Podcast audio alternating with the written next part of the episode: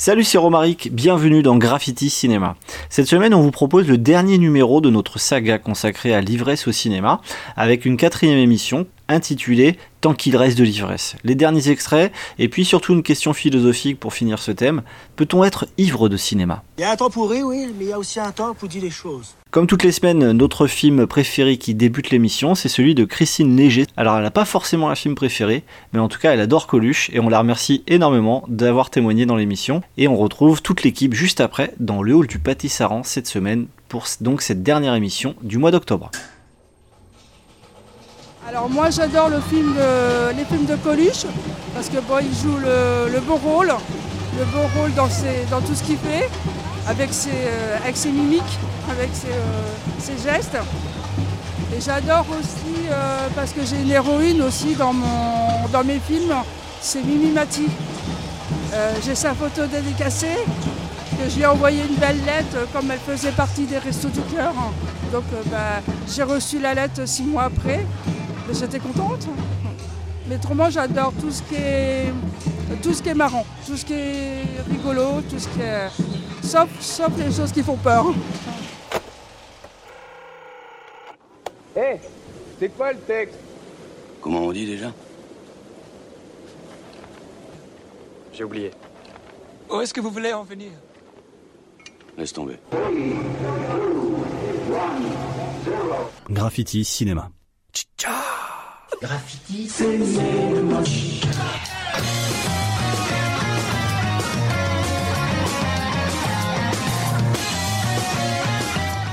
Un mois d'ivresse de la bière aux grandes scènes en passant par Drunk de Thomas Winterberg la semaine dernière. Le mois de l'ivresse s'achève cette semaine avec ce qu'il reste au fond de la cuve. Des extraits, des dernières questions sur cet état défiant la création artistique et le cinéma, mais aussi une question plus vaste dans notre deuxième partie cette semaine. De quoi les films, beaucoup dans l'actualité, peuvent-ils être ivres de cinéma? Eh ouais, on est aussi un petit peu des philosophes dans Graffiti Cinéma cette semaine. Nous sommes dans le hall du Pâté Saran pour cette quatrième émission euh, du mois d'octobre et puis les deux prochaines émissions également du mois de novembre sur, sur un thème qu'on vous annoncera évidemment la semaine prochaine en compagnie cette semaine dans autour de la table de Juliette. Bonsoir Juliette qui est avec nous. Bonsoir. Également avec nous euh, l'homme aux cheveux qui change tout le temps de couleur donc on peut plus dire cheveux de feu, c'est Milan. Bonsoir. Bonsoir, bonsoir. Thomas qui est avec nous, Loïc également, vous saluez tous les deux les amis. Ils se penchent vers le micro, ils disent tous les deux bonsoir et puis un grand merci, un immense merci également à Stéphane qui est avec nous, à la technique et qui va faire un bonsoir au bout de ce micro. Bonsoir. Au Très belle voix. Je pourrais peut-être changer de présentateur, il a une plus belle voix que moi. Nous sommes donc dans le hall du pâté Saran et on remercie évidemment toutes les équipes qui nous ont accueillis aujourd'hui pour pouvoir justement lancer cette dernière émission sur l'ivresse au cinéma. Que reste-t-il de l'ivresse au cinéma? Tant qu'il en reste en tout cas, eh bien bah, je vous propose tout simplement de commencer cette émission avec quelqu'un qui sait bien en parler de l'ivresse, tout simplement parce qu'il a un avantage par rapport à nous, il est belge. Donc c'est quelque chose, on, a parlé, qui est un critère vraiment indispensable pour être ivre, et en plus il s'appelle Benoît Poelvoorde. Donc ça c'est essentiel. T'as t'as déjà bu? Ouais. Mais tu connais pas les stades. Voilà. Écoute. Stade 1. Tu bois. Stade 1. La détente. Oh là là, tiens, je me sens détendu. Comme si j'avais enlevé mes, mes- mes- mes bottes. Stade 2. La libération. Pour tout reconstruire, pour tout reconstruire. Francis Cabrel, première génération. Allez hop, on y va, hop. Stade 3. La vérité. Toi, tu te souviens, à l'école, t'étais étais déficient. Tu te souviens, on t'appelait le déficient. Mais moi, je t'ai jamais jugé non plus. Et c'est ce qui a fait que toi et moi, on n'a jamais eu honte de ce qu'on était. Stade 4, c'est un stade difficile. La torpeur. Stade 5, la violence. Vous êtes des sacs à cèpes Des sacs à verre Moi je te Le trop plein d'amour. C'est solo. Les frères de terre. Je t'en veux pas. Oui. Je, je t'en veux pas. Stade 6, le pathétique. Petit bâtard de déficient Ah, fais chier, oh Bâtard de déficient Ah Mais stade 7, la fin. Euh, Champi, euh, euh, je- je- Stade 8, la recherche frénétique euh, du sexe.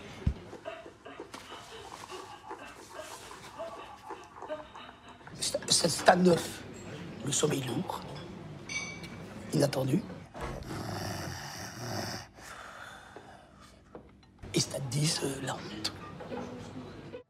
Les 10 stades de l'ivresse, Benoît Pelvorn, un son que nous avait trouvé Geoffrey, qu'on salue euh, évidemment, euh, avec qui on était bah, dès la semaine dernière au Campus Santo. Alors on a un autre très beau lieu, hein, on le dit, on était dans le hall d'un cinéma, quoi de plus beau pour enregistrer une émission de radio? Quelles images de l'alcool au cinéma dévoilent toutes ces scènes clés? Bah, Les scènes clés qui nous restent et justement qu'on voulait finir d'évoquer avec vous. Mais moi j'avais un premier tour de table à vous proposer les amis.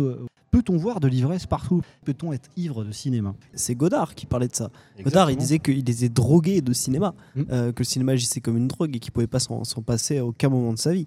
Donc euh, après, euh, ce qui est bien, c'est que ça n'a pas d'effet négatif sur la santé normalement, euh, à part pour tes yeux éventuellement. Et c'est vrai qu'il y a des, des- beaucoup de réalisateurs qui ont mal compris d'ailleurs cette déclaration de Jean-Luc Godard, parce qu'eux, ils étaient drogués avant de faire des films, ce qui est euh, en général un, un petit problème. Euh, ça ne fait pas toujours des Easy Rider. Alors, un autre, un autre stade de l'ivresse aussi euh, dans le cinéma, par exemple tout ce qui est euh, Marvel, euh, Star Wars et tout ça. Je trouve qu'on est un petit peu en, en stade euh, coma éthylique là. Parce que, Une forme euh, d'excès Voilà, Voilà. exactement. C'est- justement le, le thème de, de- de- de nos deux parties aujourd'hui, parce que c'est vrai que dans, la première partie, on va évoquer bah, différentes scènes qui nous, vous nous évoquez d'autres formes d'ivresse, et c'est vrai que dans cette deuxième partie, on dira est-ce qu'il y a des excès dans le cinéma actuel, et notamment dans les sorties en salle euh, qu'on a prévu évidemment de réserver, euh, sur, lesquelles, sur lesquelles on évoquera en tout cas ces, ces parties-là. Moi, je vous propose une, une première scène justement sur euh, une ivresse qu'on voulait évoquer justement euh, avec la bière au cinéma, et on va tout de suite écouter cet extrait qui est important, puisque figurez-vous qu'il y a beaucoup de registres dans lesquels la bière, on l'a dit, était l'alcool païen, vraiment l'alcool euh, le plus bas euh, du plafond, l'alcool de la déchéance. Et pourtant, il y a un film dans lequel l'alcool, la bière en tout cas, est plutôt classe. Whoa, whoa, whoa, whoa. What the hell you think you're doing, boy? Get that nigger out of here.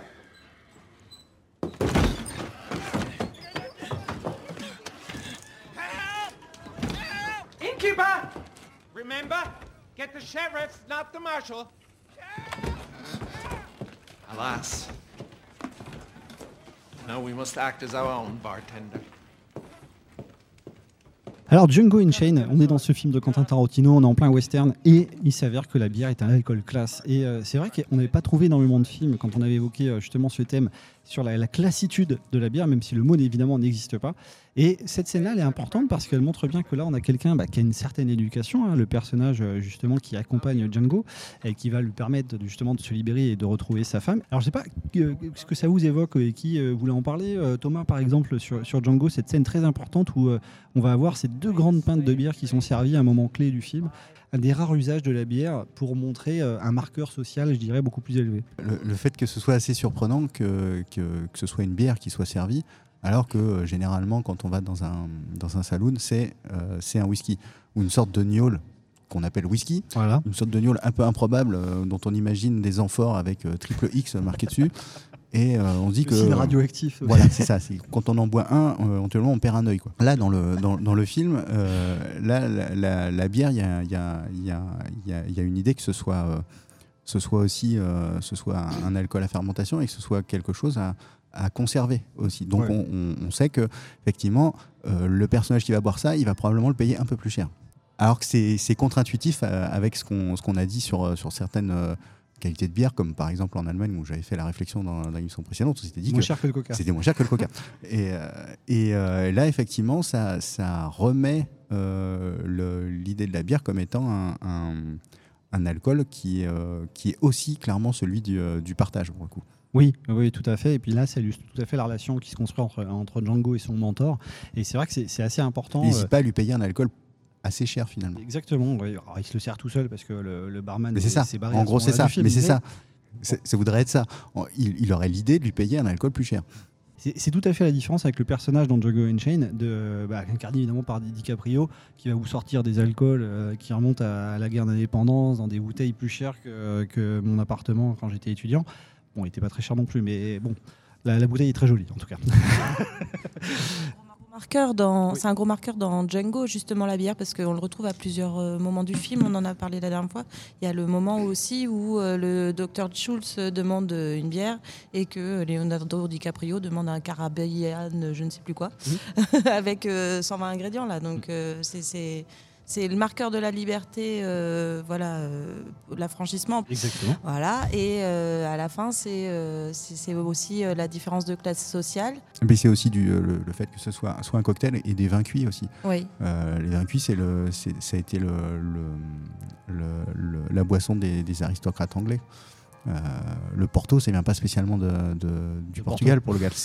C'est- réellement un, un- un- ça se fait au Portugal parce que euh, le- le- la, la production s'est faite pour les Anglais au départ. Mais c'est vrai qu'ici, on voit l'opposition avec les autres formes d'alcool et à quel point c'est illustratif pour le personnage et ça fait gagner du temps scénaristiquement. Mais euh, ouais, c'est un truc qu'on retrouve euh, chez Tarantino en général, hein, parce qu'on parle de Django, mais en fait, même pas que l'alcool, tout ce qui est ingéré par un personnage euh, montre quelque chose de, de ce personnage-là. On- Dans Inglourious Bastard, par exemple, on peut penser au Strudel et à tous ces, ces plans sur le Strudel quand ils sont euh, au restaurant, etc. Et, et Cette pour- phrase est bizarre, mais c'est vrai. non, mais il y a des plans sur des strudels, donc au bout d'un moment, faut le dire. Mais et moi, tu vois, ça, ça me fait carrément penser à, à Scorsese. Pour moi, ça vient de Scorsese, ça, parce que le, le film qui fait le plus ça, c'est-à-dire tout ce qu'ingère un personnage le définit, pour moi, c'est Les Affranchis. T'as as des gros plans de, de 20 minutes sur un mec qui fait à bouffer, sur comment on coupe de l'ail de façon très fine avec une petite lame de rasoir. Non, mais euh, t'as- On va faire l'ail au cinéma d'ailleurs.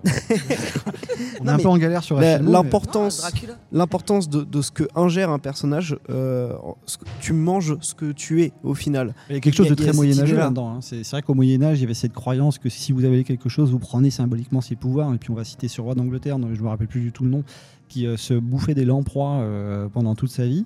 Euh, Lamproie, c'est ces petits animaux Ah, très c'est vilains, très vilains euh, dans King Kong euh, qui avalent des gens euh, en version géante. Et c'est absolument dégueulasse. C'est une tête, c'est pas une tête de porte-bonheur, hein, comme on disait dans la, la meilleure VF de l'histoire. Et donc il y a ce roi qui, qui mangeait des lamproies parce qu'il pensait avoir beaucoup de pouvoir. Bon, au final, il a mal mangé toute sa vie. Il n'a pas forcément gagné beaucoup de pouvoir, mais ça, ça remonte à quelque chose d'ancestral dans les croyances européano-centrées évidemment. Et, et ça, c'est quelque chose d'assez essentiel. Alors, autre, bah, évidemment, homme, homme très important dans la culture européenne occidentale. Vous avez James Bond qui est absolument incontournable. Et là, je vous propose un tout petit extrait sur euh, un extrait qu'on va qu'on va appeler au checker ou à la cuillère. Vodka martini. Au shaker ou à la cuillère? Qu'est-ce que j'en ai à foutre? Alors c'est très court mais c'est très drôle.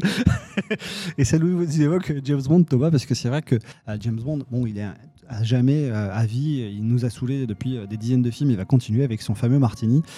Qu'est-ce qui s'est passé? D'où ça vient d'où cette histoire? Ça vient d'où Euh, C'est une vraie bonne question. On pourrait euh, disserter sur le fait de savoir pourquoi euh, c'est tel alcool ou c'est- tel autre. C'est plus l'idée là que, que James Bond ce soit un alcoolique notoire. Quoi. Et que ce soit. Et que finalement, le public qui, qui regarde ça se- trouve, trouve une forme d'empathie avec ce gars en se disant que si on faisait ça, la moitié de ce qu'il boit par film dans- dans une seule soirée, on finirait dans le caniveau. Et lui, il n'y a, pas- il y a pas de souci. Euh, c'est presque accepté, c'est presque socialement, euh, socialement positif d'être un espion et euh, de boire comme un trou, de réussir sa mission, d'être. euh, voilà, il n'y a, pas de- il y a pas de problème. Et euh, c'est vrai que quand on regarde ça, quand on est gamin, on se dit, Oh, c'est cool, euh, j'ai- j'aimerais faire ça. quoi. Mais avec le recul, quand tu t'arrêtes et que tu dis, attends, il a, il a bu. euh, euh, il y avait un calcul fait dans, dans, je crois, dans Casino Royale. C'est dans Quantum of Solace. ça. Il aurait atteint les, euh, les 3,6 grammes Voilà. d'alcool euh, par litre de Voilà. sang. Donc c'est-à-dire euh, un coma éthylique, Un coma éthylique, ou, une- la mort carrément, Ou la selon- mort, selon voilà, les ça. personnes. Le nombre de légendes qui s'effondrent. En fait, euh, la, la consommation d'alcool de, de James a fait un bond, un James Bond. De Sean à Daniel, on est passé quand même euh, du simple au double.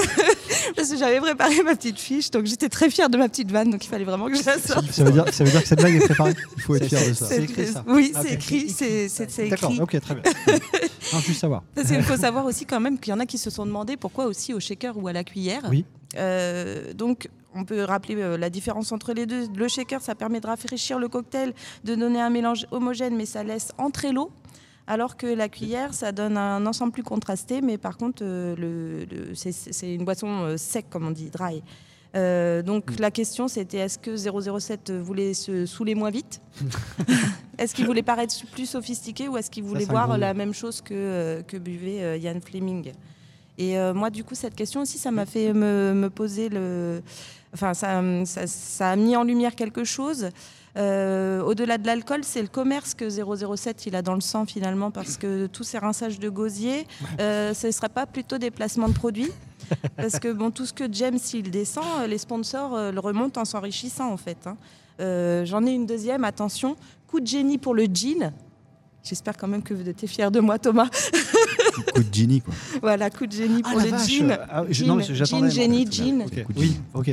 Elle, est bien, elle est propre. L'intronisation du Vesper en 2006 dans Casino Royale a fait exploser la consommation donc, du jean au Royaume-Uni. Tu veux dire que le- les, les gens ont acheté beaucoup plus de Levis C'est ça Exactement. D'accord. Voilà. Par rappre euh, au fait qu'il qu'il ingurgite une grande quantité d'alcool et qu'il soit jamais bourré, t'as as dit que tu voyais genre une forme d'alcoolisme ou quoi. Pour moi, c'est pas ça. C'est vraiment un espèce de truc misogyne viriliste de euh, un homme tient l'alcool parce que c'est un homme et qui doit tenir l'alcool et que c'est bien de tenir l'alcool.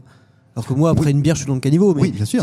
Après, si c'est pas des scènes filmées, mais peut-être que dans les, les- les fameuses, euh, les, les fameuses dire- director's cut qu'on trouve sur DVD, on voit les scènes où, où James Bond se cogne des, des vieilles tranches de pâté euh, de temps en temps pour tenir, justement parce qu'il peut pas se contenter de boire.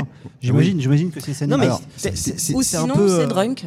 Non non mais c'est un peu euh, une des scènes, un, un des trucs d'humour euh, d'OSS 117 aussi, tu vois. C'est ça, c'est que dans OSS 117, tu vois, tu, tu vois quand même ce- cette espèce de James Bond dans des états de défonce pas possible, etc. Et l'humour, il vient de là, il vient du fait que c'est un personnage qui ne doit pas laisser transparaître de faiblesse et qui au final on est, on est, on est plein quoi. Moi, j'ai j'ai une petite passion pour, euh, pour les brèves qu'on peut, qu'on peut lire dans les journaux et souvent ce qu'on appelle le ivre-virgule. Donc, je vais vous proposer un ivre-virgule avec un vrai ou faux. Donc, Trop de- un trop titre de mots d'exemple. dans la- il y a trop de mots Ah dans non, la non, phrase. non. Exemple, ivre, elle emmène son enfant chez le vétérinaire pour son rappel de vaccin. Est-ce que c'est vrai ou est-ce que c'est faux? Vrai. C'est vrai de ouf. Ah non, Ouais, non, oui, non, c'est non, celle-là, elle a inventé. Ah, ok d'accord. Bah, N'empêche, ça a dû arriver. Mais ça aurait pu le faire.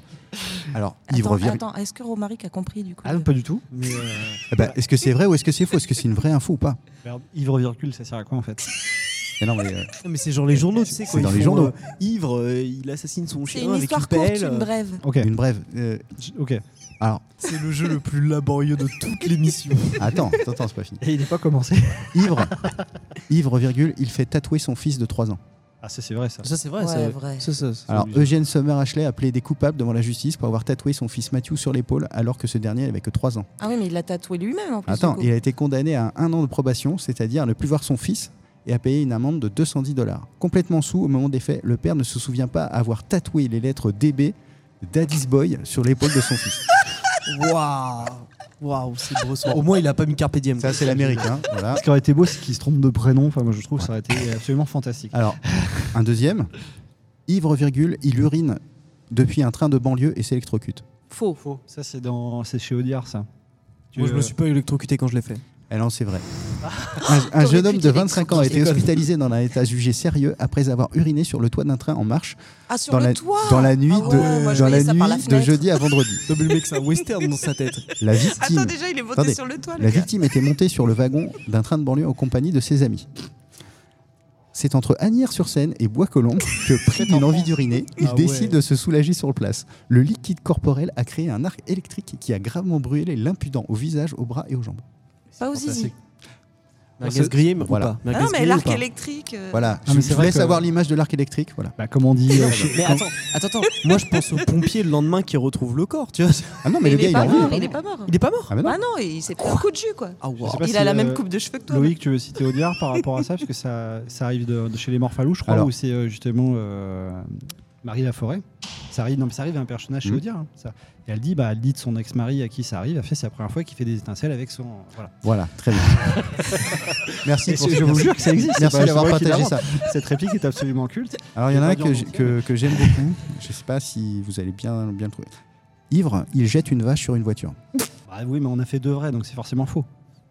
Bah, quel Ah, je intérêt mais comment tu peux jeter une vache sur une voiture? Une Ivre, il jette une vache sur une voiture. une vache. Une, vache. attends, Une une vache. vache. Me, une Me. vache. Ah, une vache me. me, oui. Ah ouais Il s'est cru dans Sacré Graal. Alors, c'est vrai c'est faux Moi, Mais comment tu faux, veux jeter une vache C'est hyper C'est lourd. lourd, une vache C'est vrai. C'est faux. Quoi Attention. Tout se passe au. L'ivresse et ses prouesses. Ce magasin alimentaire du haut de la rue Sébastopol avait pour les fêtes choisi de s'offrir une superbe réplique de vache en résine confectionnée par un artisan local. C'est une fausse aussi. Si certains voient des éléphants roses alors que l'éthylomètre affiche 1,2, lui, au pic de sa forme, c'est cette vache qu'il a aperçue peinte en couleur. Au prix d'un effort physique surprenant, il a alors soulevé le bovidé de grandeur nature et a entrepris de traverser la route avec elle. Mais les, les policiers ont opté pour la version de l'automobiliste coincé dans la circulation qui a soudainement surpris euh, le, la, la vache qui a défoncé son aile gauche. Donc c'est vrai. Mais Rien que ça, ça vaut un film. Quoi. Moi, j'ai fait un court métrage avec ça. si, Mais c'est- sacré Graal, hein, c'est Ah c'est ouais, la catapulte là. C'est magique. hein. Ouais, mais il faut dresser une vache. Ah, c'est en, pleine période, c'est en ce moment-là. Ivre, il urine sur le comptoir de la trésorerie pour payer sa taxe foncière. Faux. Oh non, faux, c'est pas possible. Faux. Ouais, c'est faux. Et pourtant, il voulait payer en liquide. Oh waouh, elle est belle. Ivre, il moissonne un champ avec un tracteur tondeuse volé. C'est-à-dire que le mec est ivre euh, et il fait un métier précaire du coup. Déjà, il va voler un machin, et après, il va. euh, Il y a trop- Il y, a- il y a beaucoup d'étapes là quand même, hein, je trouve. Ouais, mais il attends. femme de ménage ouais, non, moi je dis vrai. Mais c'est vrai parce c'est vrai. que. oui. C'est vrai. Il moissonne un champ de 5 hectares. Waouh Ah mais c'est déter en plus. Il est allé à fond. Il est, il est à dans son Il délire. en a pour deux jours. Il est entré dans une propriété proche, euh, proche de l'Anilis et il s'est mis à voler une- un tracteur tondeuse dans la propriété. À bord, il a pris la route et s'est rendu à proximité dans un champ de maïs de 5 hectares qu'il a consciencieusement moissonné, Et il a fait des drop circles et tout. c'est ça, en se montrant très méticuleux sur le labyrinthe tracé par ses soins. Le tracteur tondeuse a rendu l'âme. Et ça fait penser à une histoire, une histoire simple. Incroyable. avec, euh, Richard Farnsworth, euh, où il va voir son frère à l'autre bout euh, des États-Unis en tondeuse euh, sur la route. Voilà, c'était son dernier rôle. Il Ah n'a pas oui. eu l'Oscar. Euh, mais non, non, c'était assez rigolo. C'est Marion Cotillard qui l'avait battu d'ailleurs, euh, Richard Farnsworth, parce que Marion Cotillard avait joué euh, La tondeuse. la tondeuse. Et on vous conseille pas le film L'homme tondeuse qui est pas top. non, euh, il existe? Ouais, euh, le- The Lawnmower Man, tu l'as pas vu? C'est une, c'est une, Bah, Je suis content. c'est une adaptation de Stephen King qui en vrai est un peu cool mais pas trop. C'est un mec. qui- ça- Beaucoup T'as jamais vu ce film? C'est un mec qui, qui rentre dans un jeu vidéo en gros et c'est pas ouf parce que les effets spéciaux sont dégueulasses pour l'époque. Mais voilà. Comme quoi, cette référence tombe bien dans une émission qui parle d'ivresse. Et moi, je vous propose, pour continuer, euh, de continuer bah, de parler de rapport du cinéma à l'alcool. Et on va écouter bah, justement un petit extrait qu'on voulait vous mettre absolument. Euh, parce que manger des tripes sans cidre, figurez-vous que parfois c'est mal. Et on va en parler avec Louis Funès notamment. Encore un peu de cidre. Ah bah, je me demande si ça serait bien prudent. Manger des tripes sans cidre, c'est aller à Dieppe sans voir la mer. Ah oui, mais ça me... Les, des bulles Oui. Ah bah c'est la biscotte. Ah bon Ah bah oui, ça donne des bulles. Ouh là là. On va faire le trou normand, le calvadis sous les graisses, l'estomac se creuse et il n'y a plus qu'à continuer. Ah bon Voilà, monsieur. Oui. Mais que- comment on boit ça? Du sec. Hum, Allez. Hein? Hein? Oh, c'est... Des- Donnez-moi du chou farci. Ah, vous voyez? Ah oui. Bon, ben il est dedans, derrière ça, deux bons petits cibalièvres. Oh non Ah si Ah non, c'est Si Oh, Hein Ou alors avec un petit calva. Ah non Avec un bon petit Beaujolais qui a du corps. Ah bon, Eh. bah faites chambrer le Beaujolais, vous. Oh, jamais, voyons Jamais à la température de la cave. Juliana 57 Parfait. Vous ne savez pas vivre, mon petit. Il y a que votre argent qui vit. Vous, vous êtes un fantôme. Oh, bah, le fantôme, il vous dit merde, hein, voilà. Ah, ben dites donc, il y a eu progrès. Vous allez voir. Hé, ça vient le Beaujolais Alors, alors. Allez, on y va. Euh, est-ce que ça, euh, est-ce que ça vous manque en fait en quelque sorte ce rapport à l'alcool très, euh, très euh, gaudriole, très vraiment décomplexé finalement qu'on avait dans les années 60 où on était complètement, on le disait, déconnecté des enjeux sociétaux quoi? Bah, je sais pas. Il- oui, peut-être, mais c'est, c'est- c'est- il, il est toujours quand même présent dans l'idée que dans, dans les films, par exemple, de, de Delépine ou Carverne, quoi. C'est, Ouais. ce côté-là, quoi. Bah, c'est vrai qu'on avait un peu cette parlé, idée ouais. que ce soit euh, euh, euh, de, de continuer à, à- à- à- à montrer que, que, que un, un alcool, ça, ça peut être aussi festif quelque part et Mm. a- avec des conséquences qui sont pas euh, qui sont pas généralement euh, euh, ouf, qui sont qui sont des conséquences un peu un, un peu tendres quoi. Il y a, il y a un- aspect tendre là-dedans quoi. Oui, c'est qu'on ça que avec bien, les stades de l'ivresse, voilà, vous Voilà. avez la honte, mais ça va pas beaucoup plus loin que ça. Voilà, c'est ça. Et en sachant qu'on rappelle que le cinéma avant les années 60 montrait déjà euh, des problèmes avec l'alcool, hein, puisqu'on peut citer La Belle Équipe où quelqu'un d'un peu sous va sur un toit et tombe. Bon, voilà, ça arrive souvent même quand on n'est pas sous d'ailleurs, donc ne faites pas ça à la maison. Euh, d'ailleurs, ne faites pas de grand chose de, en étant sous, c'est, euh, en général, ça ne donne oui, pas de super résultats. pas- voilà, Après, si tu restes assis, ça, tu te fais un peu chier. Euh, les films de Carverne et Delépine, ce qu'ils ce qu'ils faisaient sur Canal, c'était il y avait un espèce transgressif d'aller plus loin, se dire que la société devait- devenait de moins en moins euh, alcoolisée. On faisait euh, la loi Evin arrivait, ce genre de choses. On disait arrêtez de arrêtez de boire, et eux ils, ils prenaient le, le cas contraire en disant bah, regardez. euh, euh, voilà, on peut, on peut être dans l'excès pour, euh, pour vous faire rigoler. Bah, euh, ce parce que ça n'est plus montré. Parce que ça n'est plus montré. Qu'on évoquait aussi avec Bernie, hein, d'ailleurs, qui a pas mal c'est plu en téléchargement, Bernie, cette émission-là. Parce que c'est vrai qu'on s'est aperçu que ce film, euh, bah, qui était assez peu, on mettait un petit mouchoir dessus, on l'avait dit, il était dans cette forme d'excès, qui est une forme également d'ivresse dans un sens, parce que c'était une réaction à, à un cinéma peut-être qui commençait à- aux yeux de, de Dupontel à être un peu aseptisé. Alors Milan, sur, sur cet aspect-là de- de- d'alcool vraiment rabelaisien, je dirais, je disais tout à l'heure en parlant de cet extrait avec De Funès et Gabin. Bah, je sais que pas. tu manges des tripes au cidre? Non, pas du tout. je suis végétarien. Je mange que le cidre. Cet aspect d'alcool festif, en fait, la différence, c'est que je pense que dans, dans le cinéma d'avant, l'alcool, il était seulement festif. Là où maintenant, l'alcool, même dans les films où il est festif, il est inclus dans un dans un tout qui est dramatique. Par exemple, euh, bah, euh, le dernier pub avant la fin du monde, tu vois. Genre, euh, l'alcool est festif, mais euh, c'est un peu un prétexte, un habillage euh, esthétique euh, à un film de SF avec des aliens où ça éclate des têtes, tu vois. ou, euh, ou alors, tu vois, on peut prendre cette arrivée près de chez vous, tu vois. Où euh, l'alcool il est présent, il est festif en soi, parce que pouvoir ouais. il se tape des bonnes parts, tu vois, le petit Grégory, tout Ah ça. oui, oui, euh, mais scène un, peu, un peu traumatisante. oui. c'est clair. Mais il, est, il est festif pour le personnage, mais il est inclus dans un, dans un film dramatique. Du coup, du coup voilà. Alors moi, il nous reste à évoquer euh, deux, choses hein, dans cette première partie. Déjà, le champion de la semaine, euh, enfin la champion même de l'année, hein, euh, parce que j'étais tombé, sur cet article en préparant l'émission et en faisant, des recherches. Et figurez-vous, bon, alors c'est un journal sérieux, hein, c'est le New York Post qui, vous parlait d'un incident qui a, eu lieu dans le nord de l'Allemagne et un homme, à cause d'une bière, enfin grâce à une bière plutôt, a conduit à l'évacuation de tout un cinéma. Alors qu'est-ce qui s'est passé? Il s'est tranquillement assis dans la salle et il a tenté de décapsuler sa bouteille avec une bombe au poivre. c'est pas, commun. Et, euh, et figurez-vous, bon, bah, ce qui devait arriver arriva. hein, quand vous défiez euh, le destin, bah, le destin en général, il vous met une grosse gifle. Le spray en, en question s'est accidentellement cassé et on a fait une véritable bombe lacrymogène. Résultat, plus de 200 personnes sont évacuées dans la panique générale. La police est prévenue. Euh, bon, il y a des petits picotements aux yeux, mais euh, les gens sont revenus dans le cinéma 30 minutes plus tard. Mais moi, quand j'ai vu ça, c'est c'est exceptionnel. Quelqu'un veut boire une bière, évacue 200 personnes. Voilà, des fois, il y en a qui n'ont pas un super karma non plus, donc ne faites pas ça à la maison, ça peut être dangereux. En tout cas, si vous décapsulez une bière, ne faites pas ça avec une bombe au poivre également. Euh, je pense que dans la, dans la liste d'idées à la con, celui-là, il était bien. Il faut, faut juste avoir avec soi toujours euh, un rebord de fenêtre. Voilà, dans son sac, parce que c'est que comme ça qu'on peut décapsuler des bières de sachant que façon assez efficace. J'avais déjà essayé et j'ai j'ai perdu mes plus belles baskets euh, à l'âge de 12 ans à cause de ça. Mais je buvais pas de la bière, c'était pour autre chose.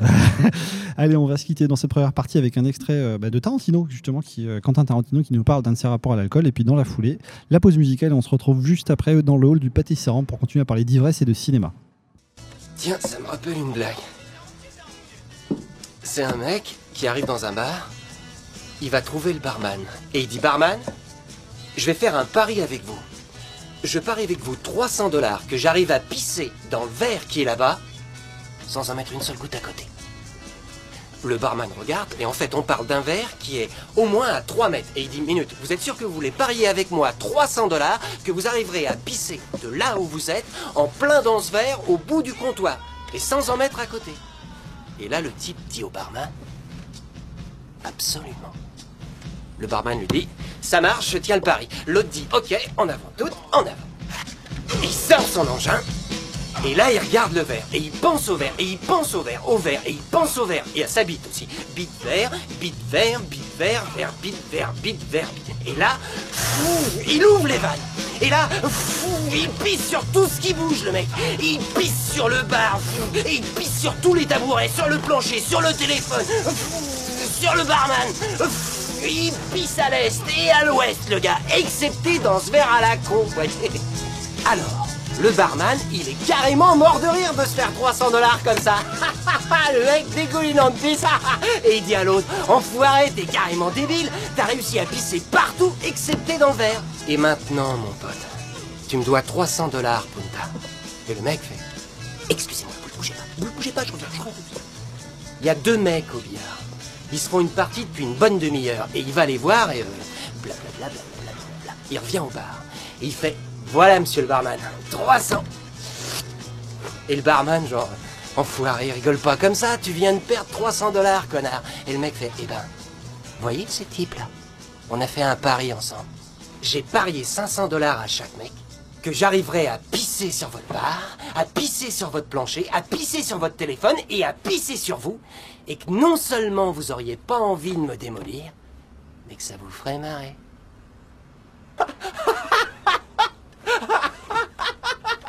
Il y a de quoi se fendre la gueule, non? Et que ça vous ferait marrer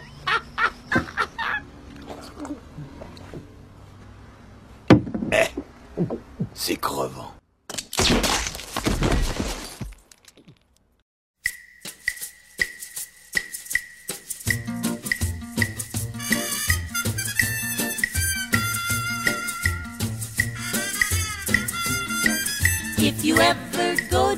Trinidad, they make you feel so very glad. Calypso sing and make up rhyme, guarantee you one real good fine time. Drinking rum and Coca-Cola, go down Point Cumana, both mother and daughter, working for the Yankee dollar.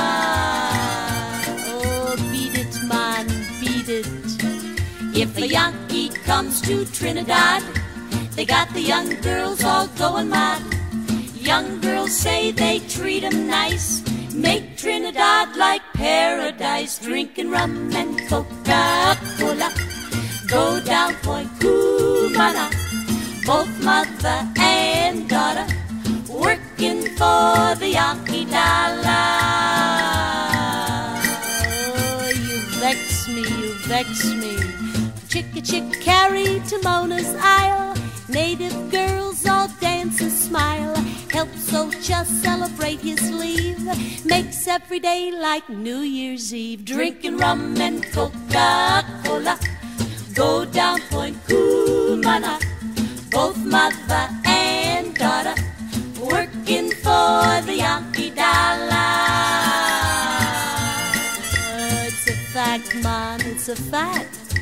In old Trinidad, I also fear the situation is mighty queer, like the Yankee girls, the natives swoon when she heard her bingle croon, drinking rum and Coca-Cola. Go down Point Cumana, both mother and daughter, working for the Yankee dollar.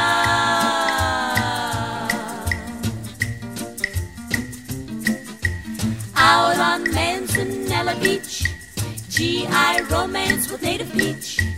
All night long make tropic love. The next day sit in hot sun and cool off, drinking rum and Coca-Cola. Go down Point Cumana, both mother and daughter, working for the Yankee dollar.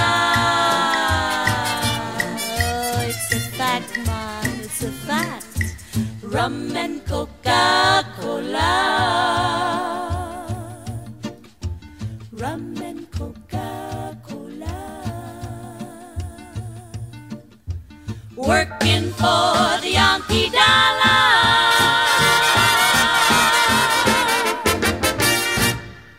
Nous sommes dans le du pâté Saram, vous écoutez Graffiti Cinéma, on continue à parler d'ivresse, euh, l'ivresse alcoolique dans la première partie, on a fini de faire le tour de la question.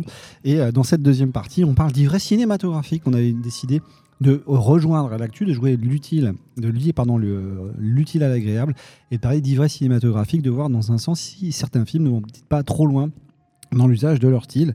Et moi, ce que je vous propose, on va parler de trois films. hein. Dans, cette partie-là, on va parler d'Athéna de Romain Gavras qui vient de sortir sur Netflix. Cette émission est enregistrée le 22 octobre, donc on, vient de le voir, hein, il est sorti euh, la semaine dernière. On va parler d'Halloween Ends, euh, qu'a vu Thomas, et puis on va parler du dernier film de Quentin Dupieux. Puis directement, est-ce qu'on peut raisonnablement parler de genre et de films ivres dans le sens où ils débordent d'intention, tout simplement Et c'est vrai qu'Halloween Ends, on va écouter la bande-annonce, il pourrait tout à fait coller euh, dans, ce, sens à cette forme de, euh, je dirais, de, logorée, de débordement, euh, de, de tout, d'absolument délirant de, de pop culture. On écoute la bande-annonce et puis après on en parle avec Thomas.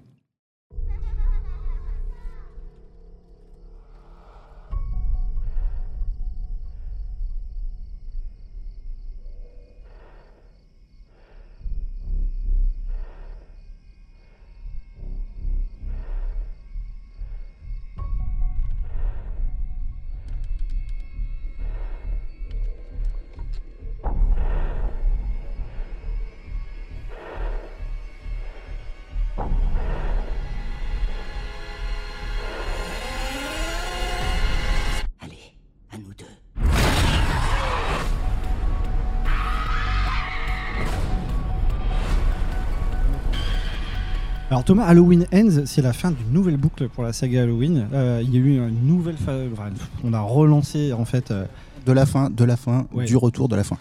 Quand vous regardez une timeline d'Halloween, c'est le meilleur moyen d'attraper une embolie cérébrale, hein, sans Ah, déconner. hein. Il y a déjà eu une dizaine de films dans les années 80 qui eux-mêmes se contredisaient les uns, euh, contredisaient, pardon, les uns avec les autres.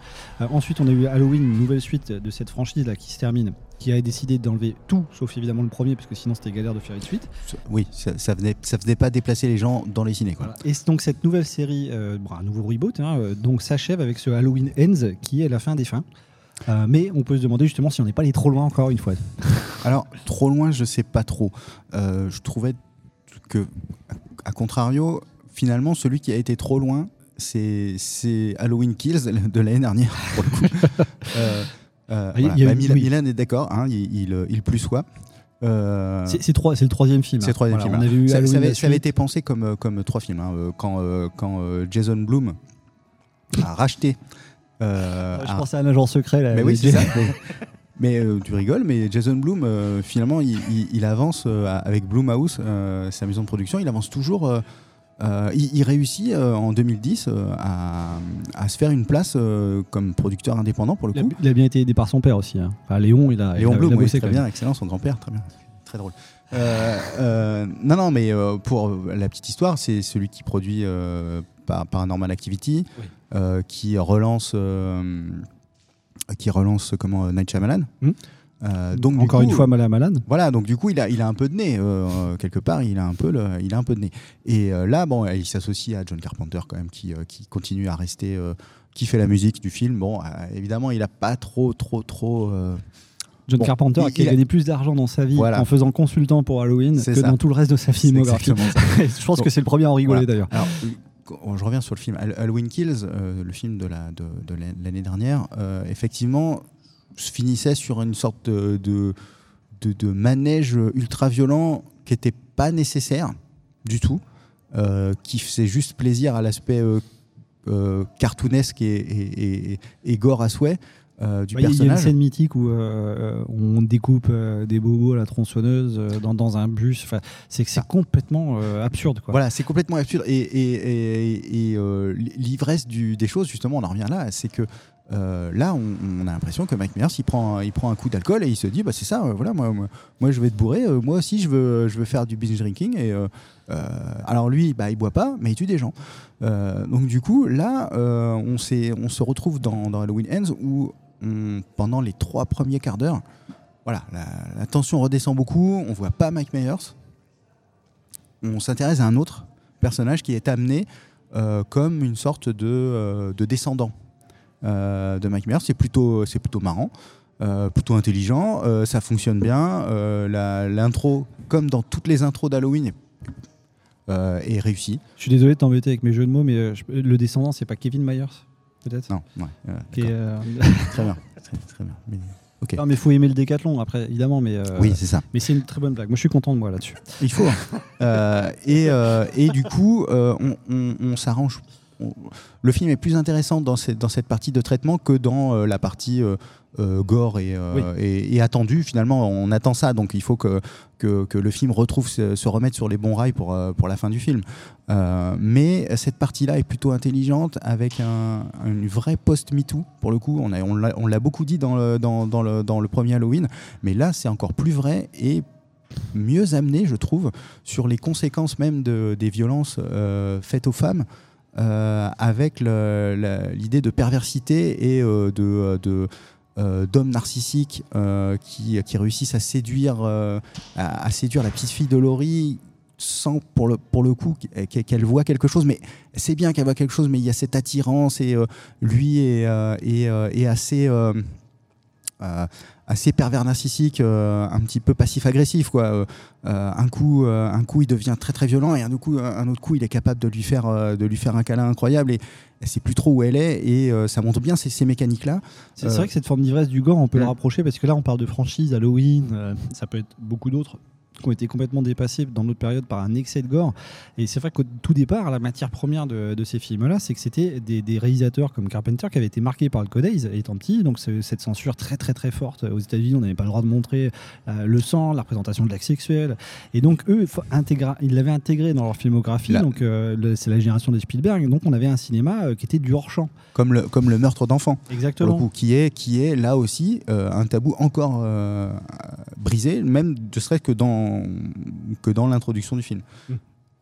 Et là, aujourd'hui, dans notre époque, on voit que les remakes de ces films-là sont dans une euh, orgie euh, de d'horreur absolue, parce qu'on a euh, justement cette libéralisation dans la culture et puis l'accès à toute forme d'image. Et c'est quelque chose finalement qui est très, très puissant sur notre époque, c'est qu'on est dans un excès de tout. quoi. C'est ça. On, est, on, sent parfois peut-être un petit peu trop de... de alors, fadeur, le mot n'existe pas.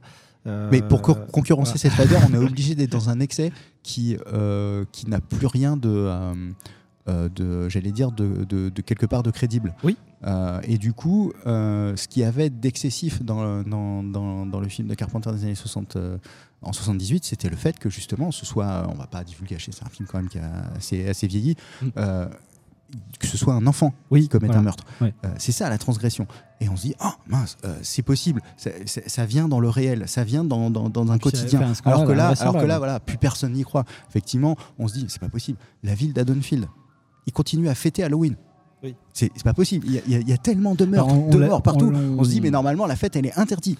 Interdite. l'avait On s'arrête, on dit c'est stop. ça. C'est ce qu'on avait dit dans un autre de nos podcasts très Voilà. téléchargés euh, sur Stranger Things et des années 80. À partir de la deuxième saison, vu ce qui s'est passé dans la première, pas normal que les parents laissent sortir leurs enfants sans au moins leur balancer un talkie-walkie Voilà, pour les surveiller en ça. disant tu rentres à 9h30, t'as tes devoirs à faire. D'ailleurs, pourquoi ils n'ont pas de devoirs à faire dans Stranger Things? Enfin bref. Parce que les devoirs, c'est interdit. Alors Milan, parce que moi je digresse et puis je l'embête parce que tout à l'heure, Mais euh, il des pour le coup, c'est quand même intéressant d'aller le voir, ne serait-ce que pour sa première partie. Après, vous pouvez aller le voir sur, sur le reste pour vous faire peur et, et- et avoir votre côté, euh, bah, votre quota de sang. Mais euh, c'est plus la première partie que, que je trouve plutôt euh, intéressante. Le reste, Halloween Ends, donc une orgie euh, bah, de, de gore, hein, dans un sens, il y a une orgie de cinéma qui est complètement dépassée par la démesure de ces ambitions-là. Alors Milan, là-dessus, est-ce que justement, en quoi ça t'interpelle, euh, cette, cette nouvelle série d'Halloween qui se termine? C'est parce que là, on, on parle de, de cet excès de gore, comme quoi c'est quelque chose de très actuel. Mais il y a des sagas qui ont commencé avec de l'excès de gore. Parce que je pense, par exemple, j'ai pas encore euh, eu l'occasion de le voir, mais il faut que je le vois, le nouveau Hellraiser qui vient de sortir. Ah oui, oui, oui, Hellraiser, Barker, dès le 1, c'est quand même hyper Oui. gore de ouf. C'est plus Enfin, confidentiel hein, quand même. C'est enfin, c'est de la pop culture évidemment, mais il y a plus un esprit pour chapelle moi, chez Clive Barker. La question de l'excès de gore, elle est dans comment euh, tu l'utilises et qu'est-ce que ça veut dire. Oui. Tu vois? C'est-à-dire que si tu, tu fais du gore pour créer des, des concepts, des questionnements, pour, pour un but artistique, en fait, ça a beaucoup plus de sens que faire du gore pour faire du gore. Mm. C'est bah, c'est d'ailleurs là qu'on peut voir que certaines sagas comme Saw, par exemple, se sont complètement perdues dans, dans, dans leur gore parce que il y, y avait un peu de gore dans les trois premiers qui, qui sont pour moi les seuls qui sont bien. Euh, même si dans le 1 il n'y en avait quasiment pas. Mais et après, ça s'est perdu dans, dans une surenchère qui est inutile en fait. Je me rappellerai toujours de cette phrase qui m'est venue à l'esprit euh, après avoir Fais vu pas le la blague saucisse, Si, s'il te plaît. faire, Non, si. fais-la pas. Mais si. Euh, quand on avait vu le saut, en plus on l'avait vu avec Thomas en salle et on s'était dit c'était pas terrible, mais s'ils en font encore 5, j'y retourne. Voilà. C'était euh, juste pour le plaisir d'avoir saut 6. Saut 7, c'était très bien aussi. Saut 7, ça c'est très bien. En fait, on voulait aller le voir. Ah, Thomas, pardon. Sau- Saucisse, on voulait aller le voir à Toulouse. À Toulouse Clairement. ou au, Ah, pâté, bah, ou au pâté- ou au pâté de Morlaix, enfin quelque chose quoi. Voilà, on voulait faire quelque chose en tout cas. Euh, un grand merci en tout cas pour ça parce que là on va faire, on va parler d'un autre film justement qui est ivre de style parce qu'on parle de gore et moi j'en ai un qui est, qui est important, qui est sorti euh, justement sur Netflix. Euh, c'est une production Netflix, il n'était pas fait pour être sorti en salle au départ et c'est le dernier film de Romain Gavras qui s'appelle Athéna. Mon frère est décédé à 0h30 cette nuit. Pour la mémoire d'Idir, et les coupables seront traduits en justice. Je vous demanderai de rester calme.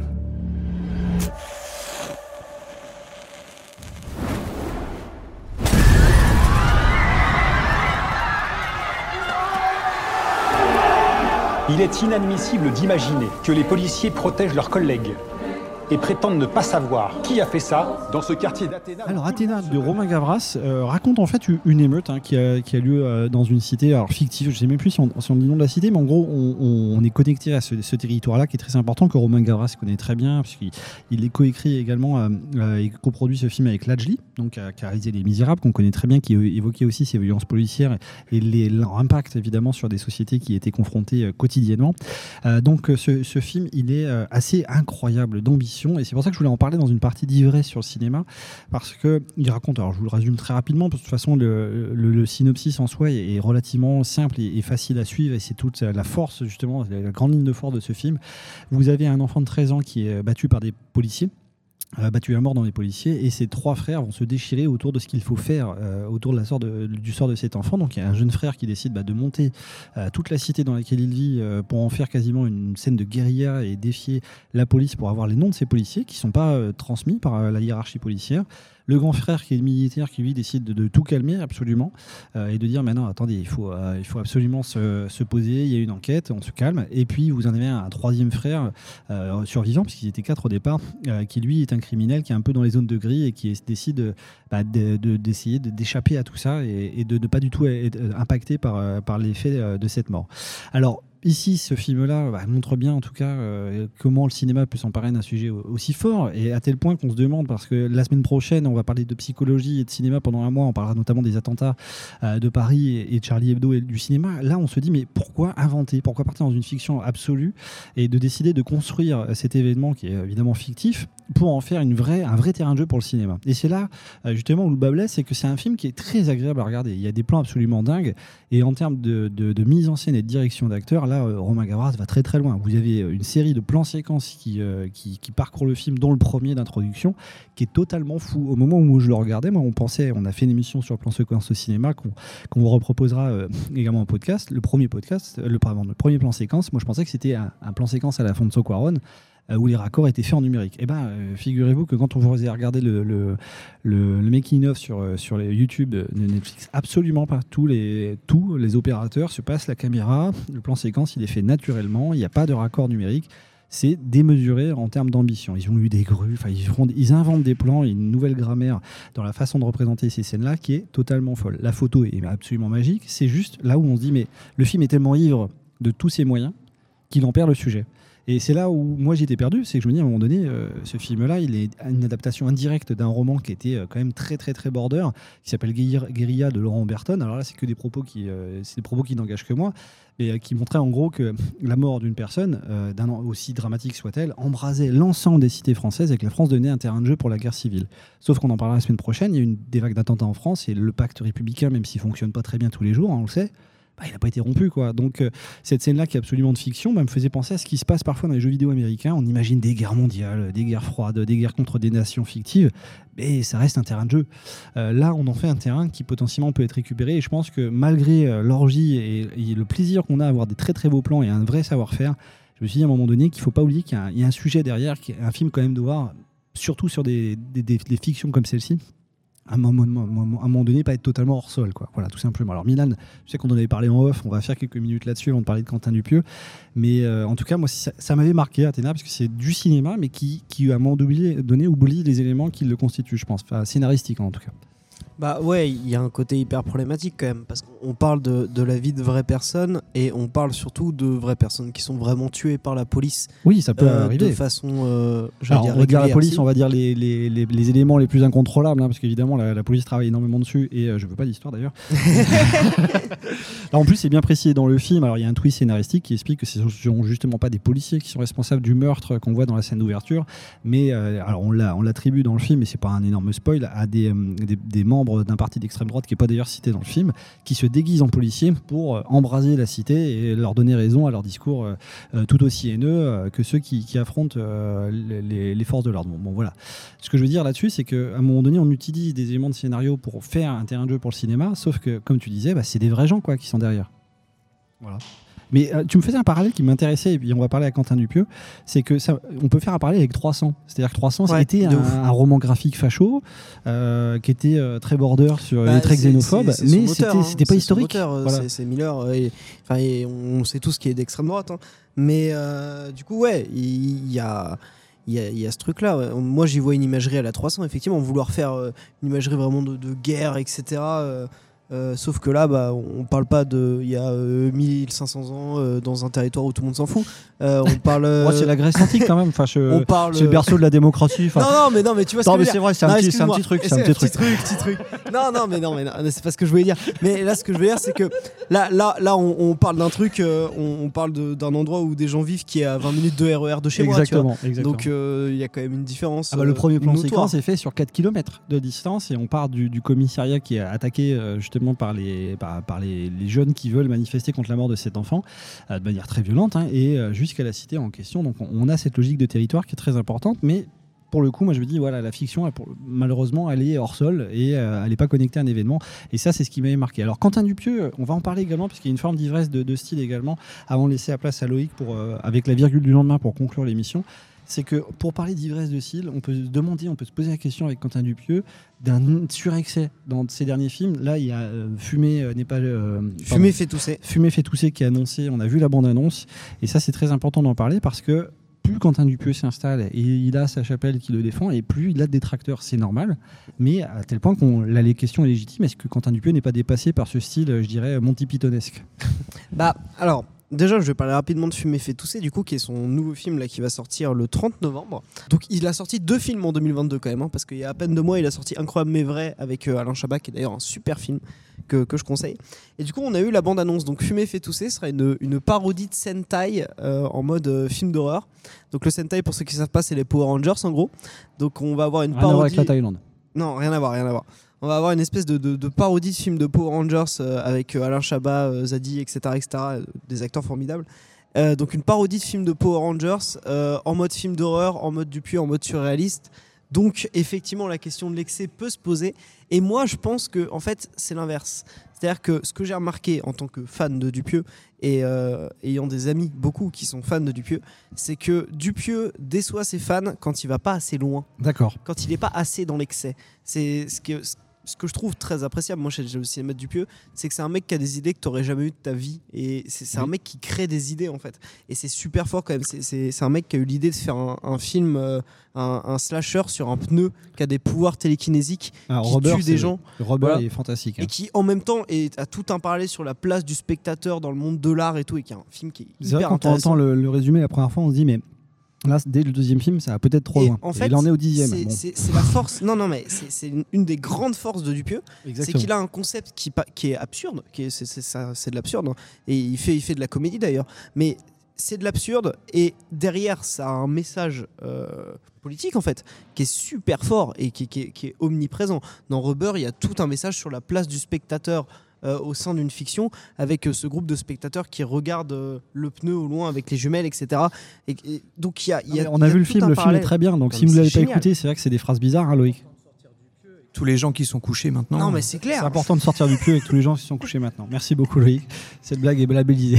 Et du coup, le problème, c'est que quand Quentin Dupieux va faire des concepts un peu plus simples, je pense notamment à Mandibule, qui a beaucoup. euh, qui a pas été aimé des fans de Dupieux, mais qui a été beaucoup aimé du grand public. C'est un film qui a très bien marché du grand public, mais, mais les fans de Dupieux l'ont pas aimé parce que trop simple. Oui. On a juste une mouche géante, voilà, c'est tout. Oui. Et, et deux teubés qui découvrent une mouche géante. Moi, j'ai adoré ce film, hein, moi je l'aime beaucoup, mais euh, je sais qu'il a beaucoup déçu parce qu'il va pas assez loin. Ce qu'on aime chez Dupieux, c'est quand il va à fond dans l'ivresse, dans le surréalisme et qu'on comprend pas grand chose.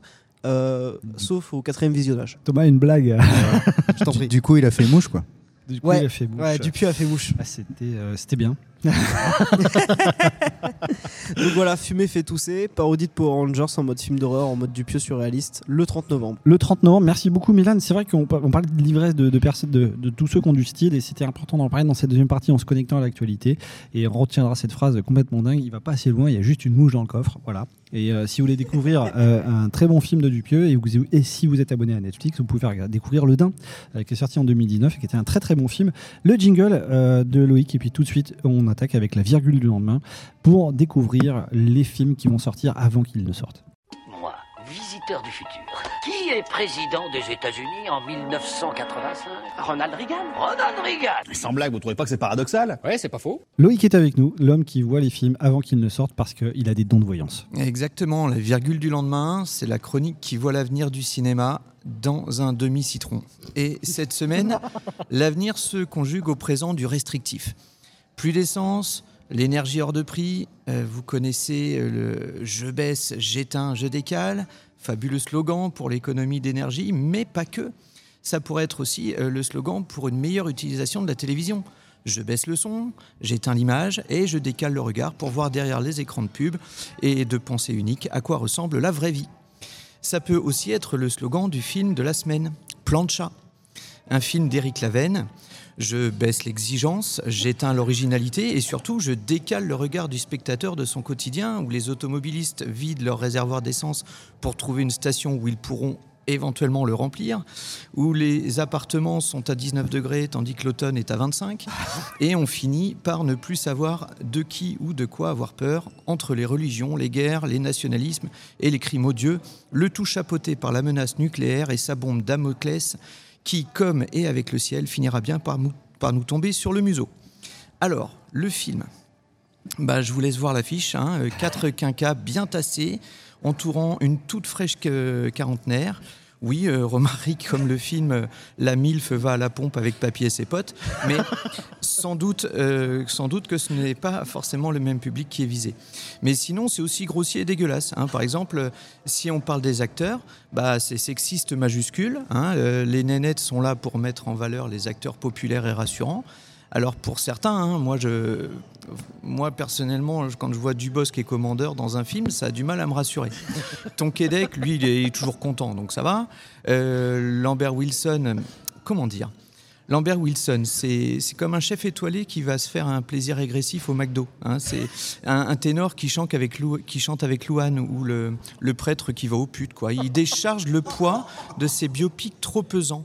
L'abbé Pierre, Cousteau, De Gaulle, il se fait un lavage de cerveau dans une cour de récréation pour boomers. Le film enchaîne les blagues sans doute piquées à Patrick Bosso. Euh, les lieux communs sur la Bretagne datant sûrement d'une époque où la Bretagne elle-même n'existait pas encore. Des surprises sans surprise, c'est le cinéma Whirlpool et LG avec un hublot en façade et essorage à 2000 tours. On lave le cerveau, on détourne l'argent de ceux qui n'en ont plus. Euh, je baisse la garde, j'éteins le cerveau et je décale mes convictions. Ce film ne convoque pas l'essence, il laisse sans énergie. Convoque pas l'essence, il laisse sans énergie. Ça Oui, vous non, va c'est beau, c'est magnifique. En ces temps de carence, c'est donc le film parfait. Merci beaucoup Loïc, un très très grand merci pour cette chronique. Alors évidemment, voilà, on est dans, cette logique vraiment de, voir les films euh, à, l'excès, dans, dans cette forme d'ivresse euh, également de, de, de Plancha. Et on essaiera de voir pour voir justement si toi tu avais vraiment bien deviné l'avenir avec euh, Plancha. C'est très important euh, d'en parler, mais c'est vrai que ce projet euh, interpelle en tout cas. hein, et on continuera à évoquer cela. Alors un grand merci en tout cas, les amis, mais il nous reste un dernier. allez, on va le tenter. Ouais, on va le tenter. Il nous reste un dernier challenge pour cette émission, cette chronique qui s'appelle la BO qui fait le film. On va mettre un, un morceau en fond sonore, en, en- ce qu'on appelle en tapis, et on va parler dessus. On va avoir une minute. Allez, euh, on va faire vite parce qu'on est un petit peu en retard. On va avoir une minute pour trouver un film à partir de la BO. Alors c'est un morceau euh, qui n'est pas une BO, c'est un morceau libre de droit. Et on va, voilà, comme ça, balancer des idées. Et euh, au bout d'une minute, il faut qu'on ait deux acteurs du casting et un titre. Vous vous débrouillez. C'est parti. C'est le-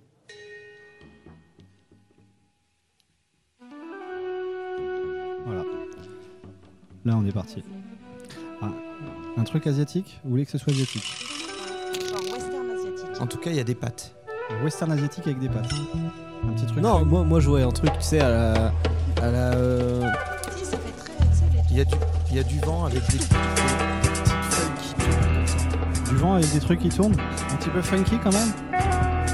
Western asiatique, vous mettez. euh, ok, ça marche, on va trouver le titre tout à l'heure. Euh, il faut mettre Samuel Jackson dedans. Samuel Jackson.